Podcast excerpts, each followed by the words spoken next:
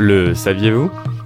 Les Moai de l'île de Pâques sont à l'Océanie ce que les pyramides sont à l'Égypte, un vestige du passé et de l'ingéniosité humaine dont la disposition, l'acheminement et leur rôle a toujours suscité de nombreuses théories, parfois extravagantes, et reste encore aujourd'hui nimbé de mystères. Car il faut dire que les Moai en imposent et suscitent l'intérêt. Déjà par leur physionomie, ces statues représentant des hommes inspirant le respect, sculptées selon un archétype unique avec donc un long nez, un cou dégagé et un front fort. Mais surtout, les Moai impressionnent par leurs dimensions, allant de 2 à 10 mètres et jusqu'à 21 mètres pour les plus grands, pour un poids de quelques tonnes à plusieurs dizaines de tonnes.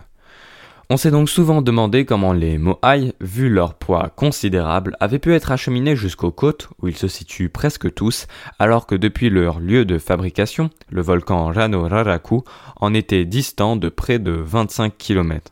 En effet, les habitants de l'île ne disposant pas d'arbres suffisamment gros, ils ne pouvaient pas fabriquer de rondins qui auraient servi à faire rouler les statues, comme c'est le cas communément dans le monde.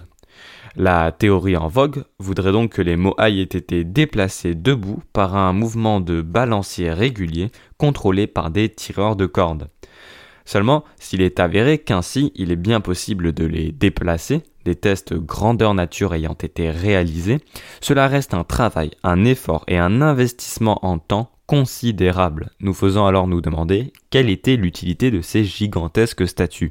Et sur ce point, on pense que les Moai étaient la représentation des ancêtres, une figure très importante dans la culture polynésienne, ainsi qu'une représentation de leur mana, ce qui concorde plutôt bien avec une autre particularité des Moai, le fait qu'ils regardent tous vers l'intérieur de l'île.